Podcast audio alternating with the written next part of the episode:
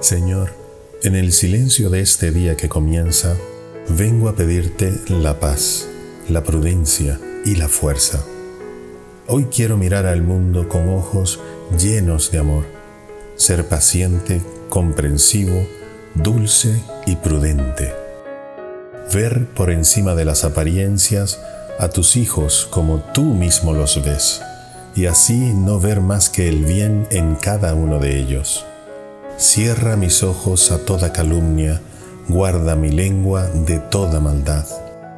Que solo los pensamientos caritativos permanezcan en mi espíritu, que sea benévolo y alegre, que todos los que se acerquen a mí sientan tu presencia. Revísteme de ti, Señor, y que a lo largo de este día yo te irradie. Amén.